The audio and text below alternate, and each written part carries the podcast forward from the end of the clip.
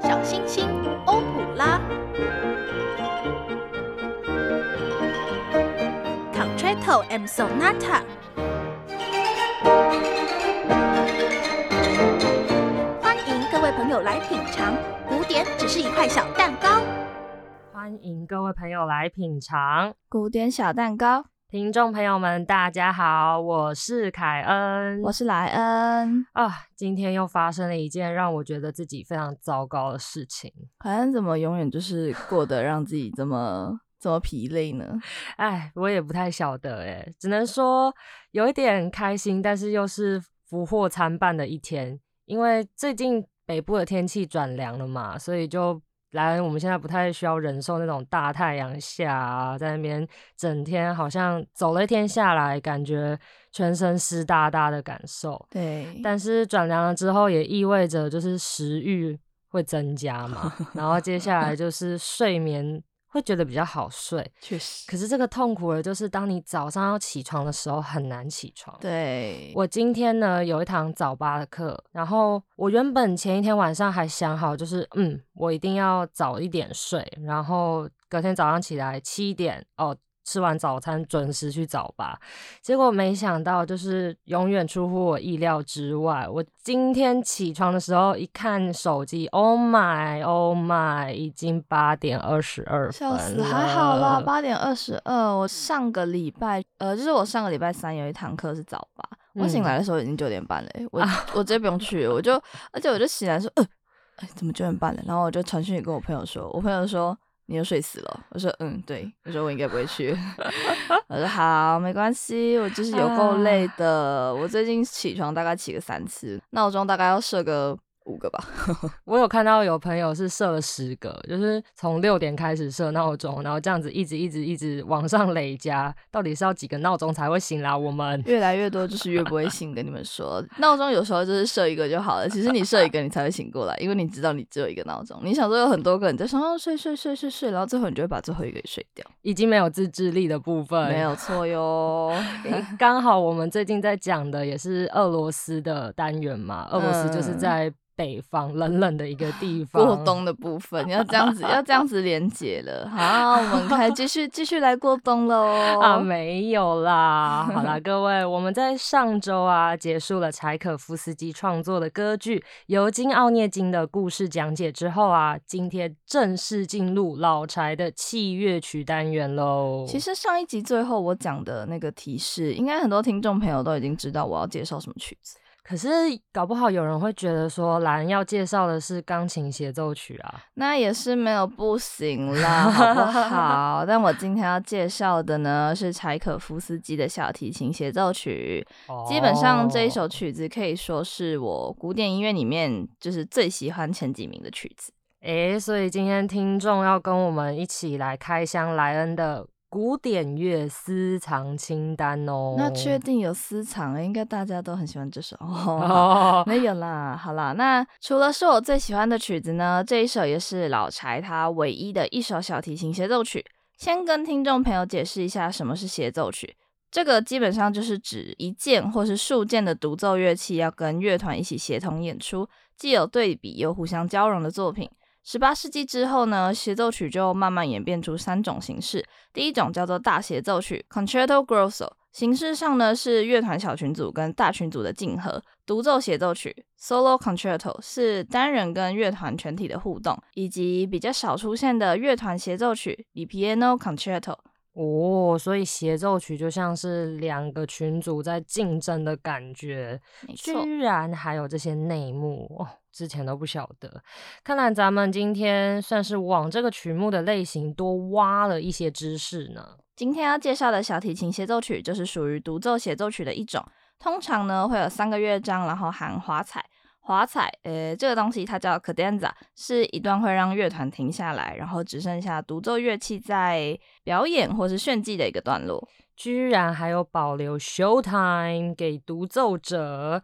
诶，莱恩，这个时候不是应该要来个出其不意吗？不要刻意让演奏者知道这个即兴的段落应该要在哪。这样子其实应该叫做万圣节整人了。但是、但是以前的华彩确实是不写谱的，是到十九世纪之后啊，有确定的华彩段落，就是作曲家事先先作曲好的，应该也是那个时候后来才开始比较普遍一点。哦，了解了解。而在小提琴协奏曲里面呢，有一个东西叫做四大小提琴协奏曲的一个称呼。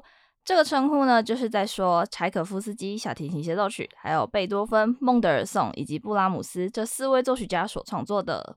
哦，我相信小提琴应该是大部分的人都知道的乐器啦。那在协奏曲的范畴，以小提琴为独奏乐器的曲子应该有很多，能被选中成为古典音乐历史上四大小提琴协奏曲，一定是有满足评论家严苛的胃口吧？我迫不及待想要多认识一点老柴的小提琴协奏曲，到底是怎么收服听众们的呢？那在我开始讲这个长长的历史，开始公告之前呢，先来欣赏一下我们今天要介绍的曲子喽。来哟！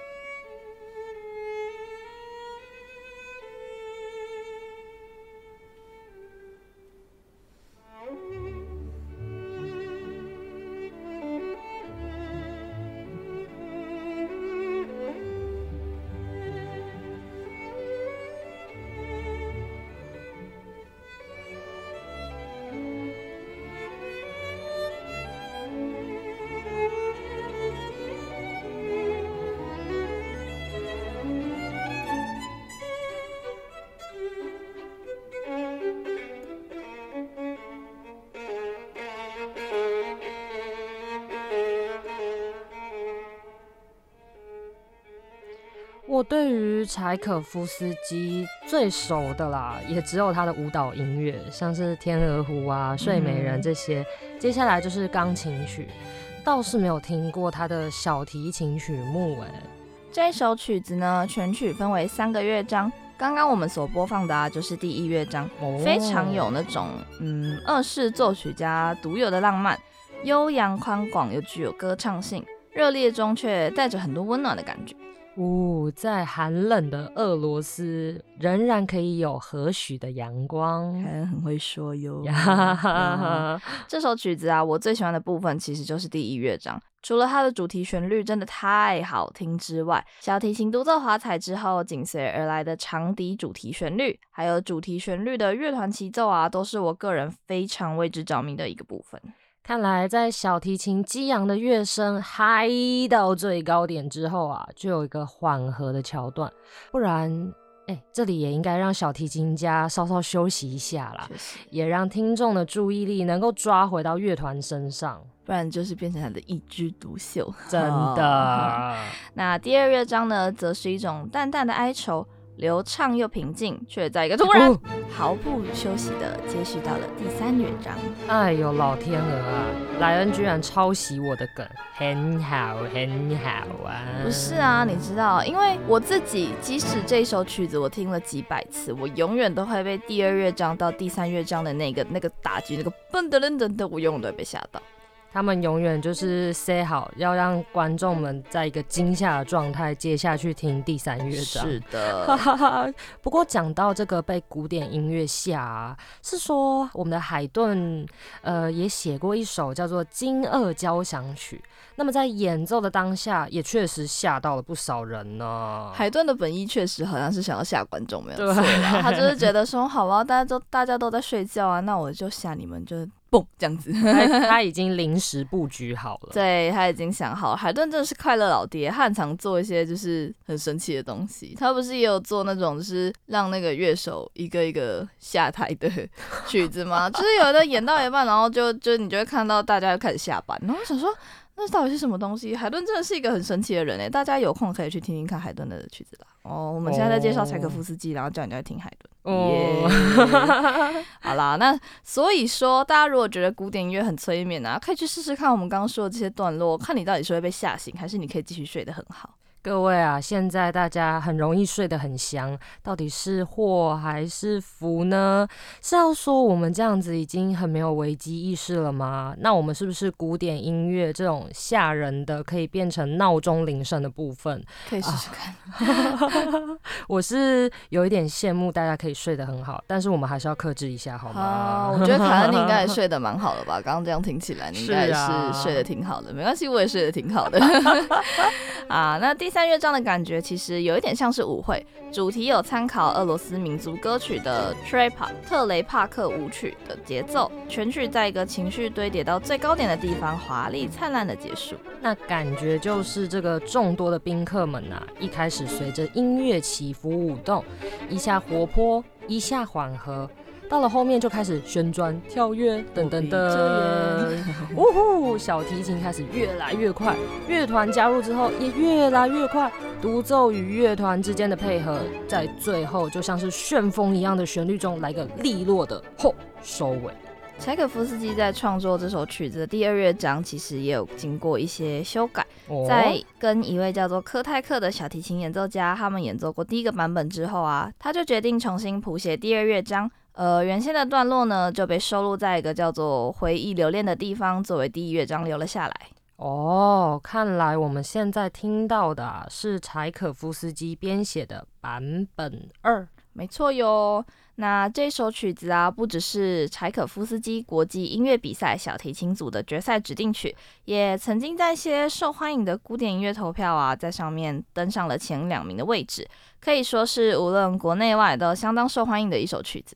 诶，我记得莱恩之前有提到曾宇谦的时候啊，有说柴小鞋是他最有名的曲目，对吗？那你记性很好呀，耶那是第几集？第三集的故事哟。哦，我会这样说，就是因为在二零一五年的大赛中，曾宇谦也是演奏这首指定曲，最后得到银奖。然后当年的金奖是从缺的。哇，虽然我觉得曾宇谦没有拿到金奖很可惜，但是他仍然表现非常优秀。台湾之光，爱的鼓励，预备，来。哦嘿，哦，其实这首曲子啊，会变成我最喜欢的曲子，跟曾宇谦也有很大的关系。诶，为什么呢？莱恩，就是因为那时候我其实刚接触到古典音乐，然后、嗯，呃，我接触古典音乐是因为一个 YouTube 的古典音乐频道，跟我们一样用一些比较有趣的方式去介绍这些东西。然后哦那时候曾宇谦有上他们的节目，所以我就因缘机会也知道他是柴赛的银奖得主嘛。嗯，所以嗯后来我就要听柴小鞋的话，我就会想说，哦，那既然有曾宇谦，那我就听曾宇谦的版本这样子。嗯嗯，我觉得曾宇谦他这个人的演奏风格比较悠扬一点，因为有些音乐家他们可能会比较喜欢，或是他们自己的风格就比较嗯强力吗，或者比较热烈一点。了那有时候其实，在听这一首曲子的时候，如果是这种版本的话，我反而会觉得我没那么喜欢。就是我在听过很多个版本之后啦，嗯也不是因为说我听郑宇谦的听最习惯，就是我只是觉得他的诠释方式是我最喜欢的，所以其实到最后，啊直到现在，如果我要听柴小鞋的话，我还是会就是听他的版本。原来是如此呀！看来这是莱恩的个人特殊美感跟喜好。对我就是喜欢他的版本，喜欢到最后，就是我发现他有去出一张柴可夫斯基的专辑，里面有柴小鞋，也有 Melody，应该是大家比较相对熟悉的老柴的曲子。我还想说，好，那我就要买，然后我就买了第一张古典音乐的专辑。哇，那感觉用 CD player 或者是莱恩家里有收收音机吗？有有在收听 CD 里面的古典乐，应该还是跟看影片那种，感受不太差很一样多。而且因为郑宇谦那个在串流平台是找不到的，所以我只能要么我就要听彩赛，要么我嗯就是只能听 CD。哦，这是一个另外的销售手法，各位可以学一耶下。没有错，串流不要上就可以买实体。我自己也是比较喜欢买专辑，对，不管是古典乐的专辑，或者是现在的流行乐歌手的专辑，我都觉得那种从收音机里面出来的声音，就是跟这种网络上的感觉就很不同。对，属于嗯是一个仪式感。希望啦，希望我以后有财力可以买黑胶唱片。我也想要，啊 我每次去那个成品的时候，我都会去黑胶这样子看看看看看，就说对，嗯，哪一天可以来买一下？看嗯超久的。好，希望我们以后都可以财富自由。耶 朝真的买黑胶唱片的目标迈进。没有错没有错太棒了。不过说了这么多啊，不免俗，我们就还是要来提一下这一首曲子首演的情况，首演到底是可以发生多少事情啊？非常多事情，会，这个也是一个失败的例子。不只是很失败，还是非常非常非常的失败。什么？居然也发生在柴可夫斯基身上？那个时候的乐评家甚至要说，原来音乐也可以臭得刺痛人的耳朵，去形容这首曲子，哦，我真的是觉得这些乐评家有点像酸民哎，真的。讲的很难听哎。可是如果真的是这样子的话，柴小协的这一首又怎么会被归类在四大小提琴协奏曲呢？最初老柴想要委任的独奏小提琴啊，认为这一首是无法被演奏的协奏曲，因为嗯，可能是因为觉得他写太难吧，或是有很多觉得说小提琴这个乐器做不到的地方，然后但老柴还是这样写，所以那时候他想委任的那个人呢、他就跟他说 no，我觉得你这个演不出来，所以后来他就去找了一个叫做阿道夫布罗兹基的 Adolf Brodsky。的一位任职于莱比锡皇家音乐学院的教授去担任独奏，但即嗯使老柴啊，他找到了一个就是负责独奏的小提琴，但是指挥跟乐团却还是好像不太喜欢这首曲子。哇首演前甚至只排了一次，可想而知啊，只排练一次的演出当然是搞砸到不行，最后就只剩下独奏在支撑这个表演。唉，我觉得这种事 也是没有办法啦，毕竟你只排练一次嘛。古典乐是要很多的细节，需要精雕细琢，还要大家培养默契，才可以好好演出的一个艺术。而且我觉得赵兰刚刚讲起来，不管是小提琴独奏家，或者是乐团指挥，对于作品跟柴可夫斯基都少了一份敬重跟热情，是的，会这么糟糕，可想而知啦。嗯。最后这首曲子啊，能够持续流传，其实也是透过布罗兹基他的坚持演出，才能够被大家熟知。看来还是要慢慢累积能量。戏棚下站久了，就是你的，就是你的。哎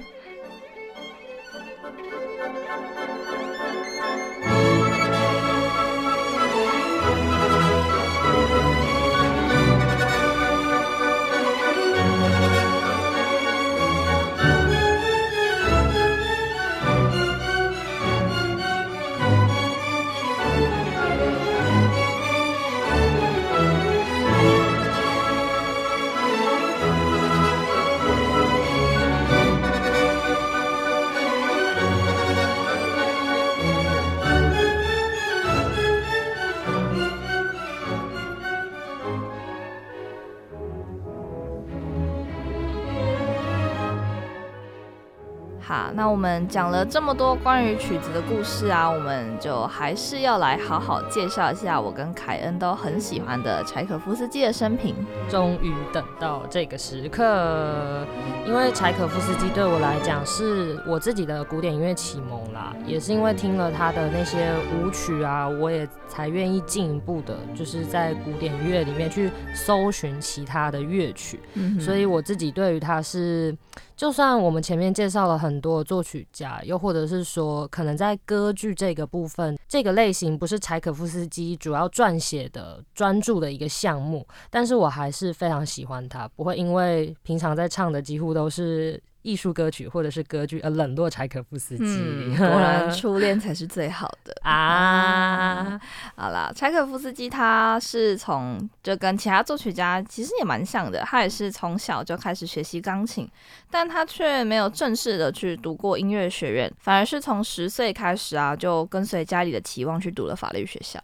我觉得音乐圈里面啊，有些人都是先念法律学校之后才跳槽，然后就就成为大师了。就是举另外一个例子，就韩德尔也是啊，他是说法律学校是呃，在这个准备的过程当中，有什么能够发展音乐才能的秘密课程？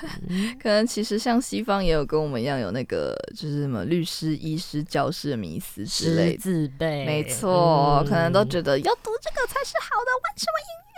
啊！大家都不是这样子吗？那个就是小朋友，你们之前不是小朋友，各位以前就是如果是音乐生的话，你们想要去读就是音乐专科或者是音乐系的话，家里应该会违抗争吧？我猜，我觉得，我觉得有违抗争有可能，但是第二种可能是家里的人如果对于音乐喜好是多的话，可能那个动力会比较多一点。哦，确实，这种就是学习这种嗯才能。或是才艺类的东西啊，都真的蛮需要家里的支持的。不然你真的靠你自己，说我真的就是热爱啊。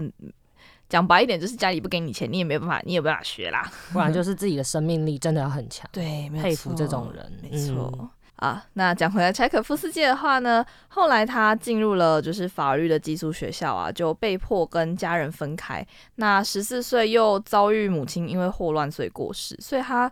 童年基本上就是过着一个非常心灵受创的日子，或许就种下了他，就是长大之后他人生依旧过得很痛苦的种子。呃，柴可夫斯基的心破了一个洞。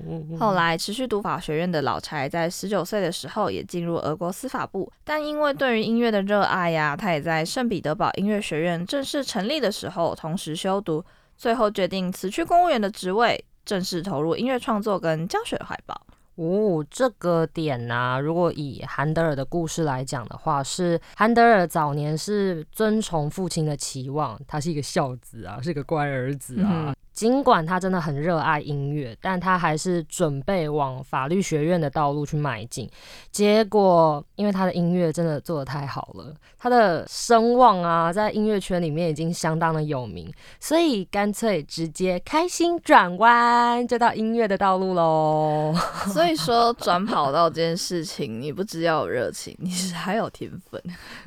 你如果没有做出一点名堂来的话，你自己可能也没有那个转跑道的底气吧。我觉得。韩德尔跟柴可夫斯基本身的实力啊，就是已经音乐大门就向他们敞开了。确实，你你不想要进去也难啦，人家都招手欢迎你。对啊，那种就是你这个做好，所以去做另外一个这种事情，真的是 本人要一点本事才可以这样子。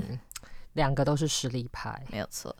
在老柴音乐家生涯里面呢，非常重要也不得不提到的一位，就是叫做 Nadezhda von Meck。纳杰日达·冯·梅克的一位俄罗斯夫人，而这位夫人她以编曲为由啊，开始跟老柴展开交流。因为对于互相的信任呐，他们就很常会往来信件。嗯，柴可夫斯基就很常跟梅克夫人分享他在创作的时候的各种心境啊，有的没的。他们互通的信件呢，总共超过了七百八十六封。我我我，这样看来，他们之间的交情真的很好诶。话说，果然是因为时代不同啦，所以联系的方式不太一样。我们在聊这些音乐家的生活，跟人相处的部分，真的脱离不了信件呢。我们大概已经讲了三次，这是第三次了吧？第三次关于写信的事情，怎么样都可以有信件，真的是。梅克夫人可以说是成为柴可夫斯基无论是在金钱上啊，或是在心灵上的一大寄托。所以说后来他忽然来信说要道别，就给。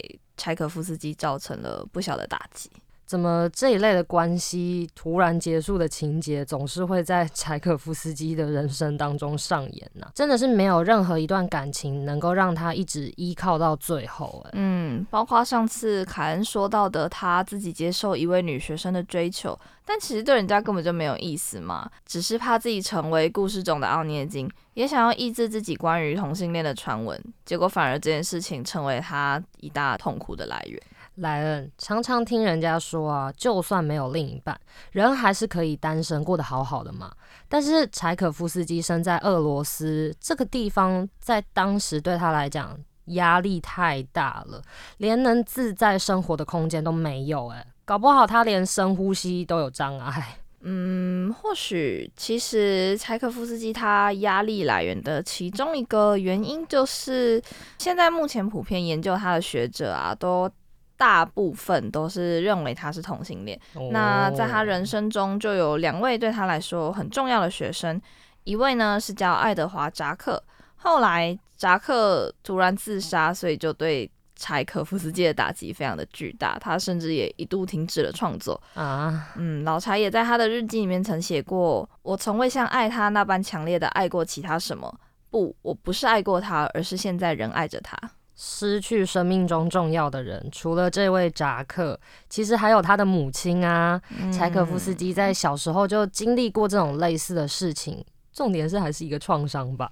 对他来讲，又再度遇到，简直就是掀开已经结疤的伤口，痛啊，痛啊！另外一位呢，就是跟我们这一集的主题柴小鞋有关，就是刚刚有提到的一位叫做约瑟夫科泰克的小提琴家。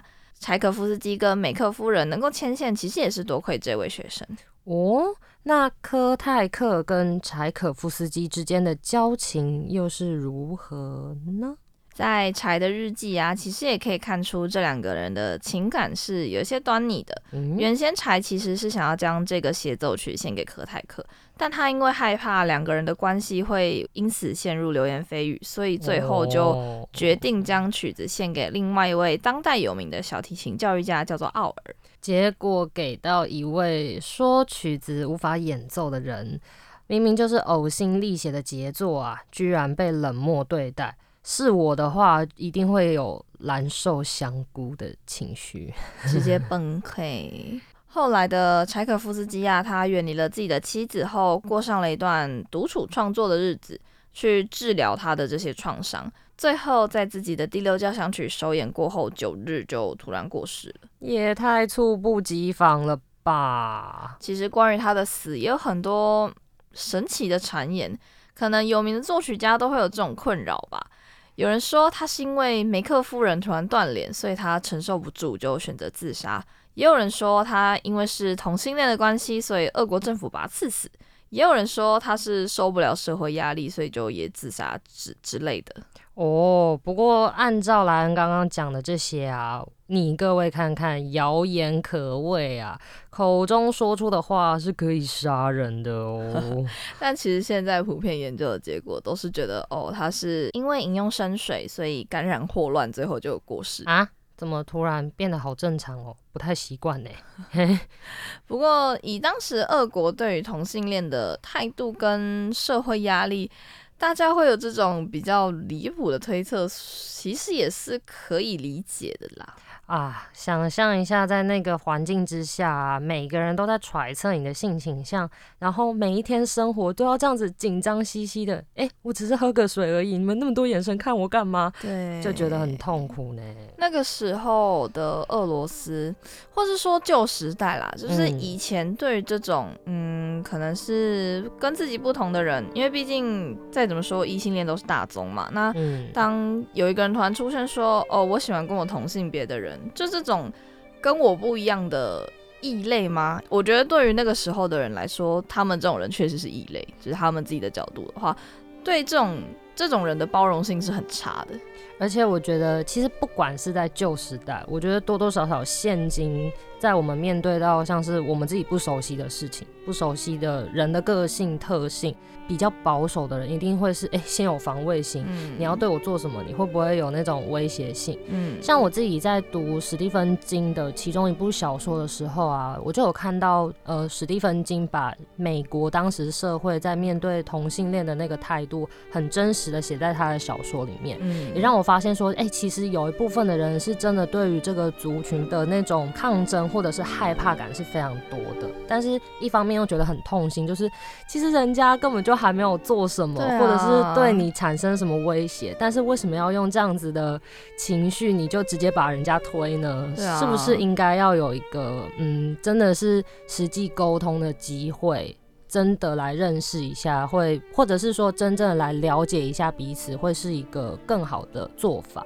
我觉得人就是很常会给一个不熟悉的人贴上一个标签，然后这个标签它在哦，我说我意识到你你有这个标签的时候，我可能不喜欢你这个特质，我就会觉得、嗯哦，你就是怪人，或者是你就是有病或什么之类的。其实这真的是，我觉得就算到现在，不止以就是性别议题或者同性恋这个议题来讲的话，很多很多事情，其实我觉得人类到现在都还是这个样子。我觉得还有像是各个国家风俗不同啊，可能以华人的角度来讲，看某一些文化，也许我们会觉得，呃，他们怎么会有这种想法呢？但是，哦，真的认识了之后，可能会发现说，诶，也许这个文化对于他们的历史上面是有个很重大的意义，也许就能够生出那种理解的感觉。嗯。其实，在工作领域这方面也是啊，有的时候我们会不晓得，嗯，怎么理工科的朋友可能会是这种想法呢？嗯然后我们又是这样子想的，对啊，其实套到一些比较日常的事情上面，大家好像就可以理解，但嗯，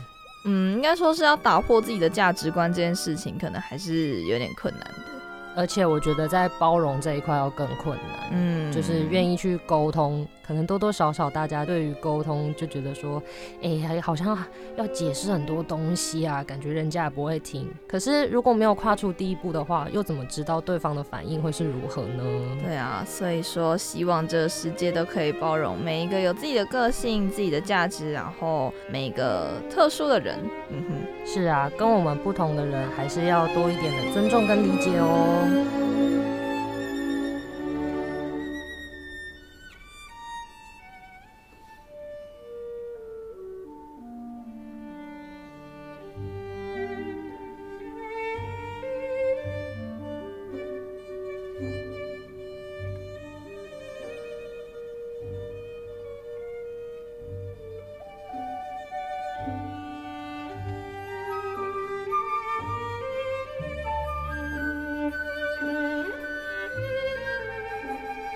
不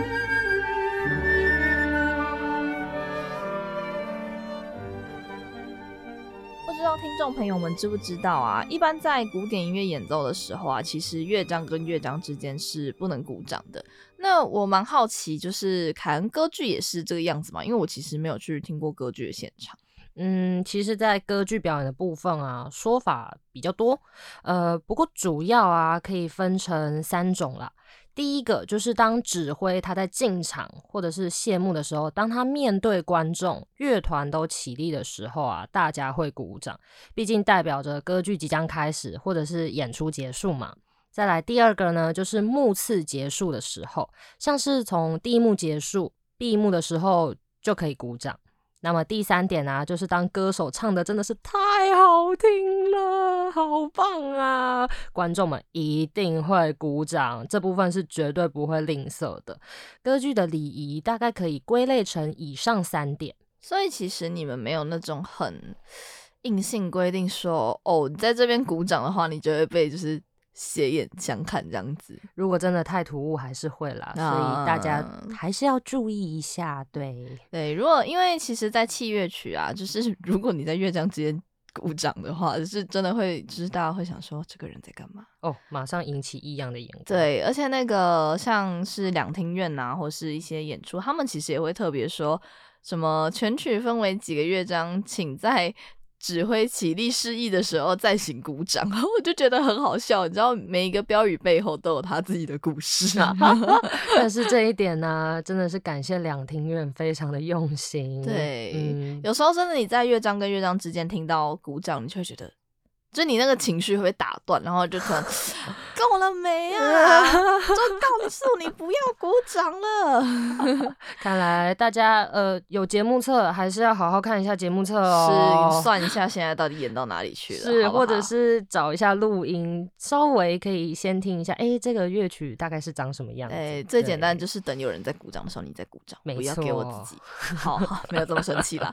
啊，但其实偶尔也会有例外啦。有些作品的乐章结尾啊，它其实如果真的太精彩的话，嗯让观众忍不住鼓掌的情况下，乐团其实或是听众们，就是我们这些在观众席的各位，其实也会某种程度上说宽容这个在乐章之间鼓掌的这这种行为。毕竟对于音乐家们猴塞雷的表现，我们当然要给予大力的掌声啊！像是我们的柴小邪啊，其实就因为他的第一乐章实在是结束的太雄壮又浩大，其实不少人会在这个乐章结束之后鼓掌。像那个曾宇贤他在柴赛的那个现场啊，嗯第一乐章结束的时候就真的是有人鼓掌，哦，而且其实还蛮多的，还蛮大声的，我觉得。哇哦，应该的，应该的。嗯，一样的情况也有发生在老柴的第六号交响曲，因为第四乐章呢是非常真的是。我只能说它听起来很像结尾，不不能不能这样说？但是它真的结束的非常的盛大，所以普遍呢其实会默认这个地方大家就会鼓掌，然后乐团也会等待观众鼓完掌之后，再就是继续演奏最后一个乐章。啊，看来这首曲子的掌声呐、也变成演出的一个部分了。因为它的第四乐章是那种就是非常很像结尾，可是第五乐章其实是反而是慢的，哦，对，所以就变成嗯大家其实，在第五呃第四乐章结束的时候就会鼓掌这样子。原来是如嗯此。那既然我刚刚提到了老柴的交响作品啊，我就也来说一下，有一首可以说是嗯古典音乐里面数一数二神奇的乐器，至嗯少我没有听过有人跟他用一样的这个东西啦。哦，难道是什么大钟之类的吗？敲下去，咚，大钟弱掉了啊，弱掉了。那还会有什么啊？枪吗？哦，很很接近哦，我跟你说，答案是加农炮。什么？你在想加农炮跟古典音乐？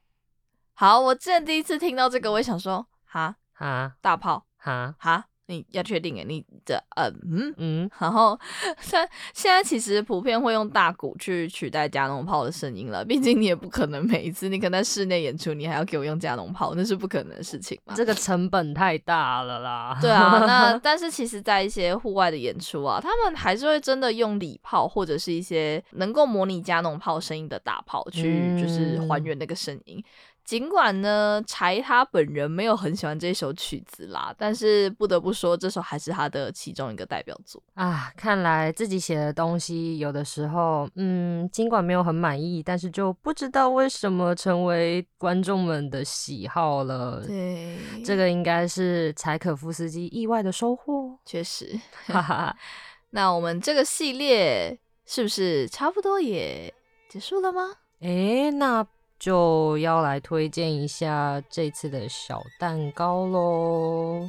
请问这次的甜点是咚咚咚咚咚？今天要给大家带来的就是二式蜂蜜千层蛋糕。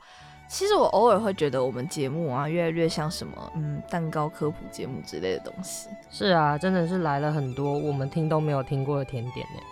补充古典音乐知识的同时，也是要补充一下糖分啦。啊，那这个俄式蜂蜜千层蛋糕呢，其实算是俄罗斯的一种代表甜点哦跟我们一般知道那种饼皮的千层不一样，它的蜂蜜蛋糕体呢是介于饼干跟海绵蛋糕之间的口感，里头会搭配上一些鲜奶油啊，或是酸奶油之间 mix 的那种内馅。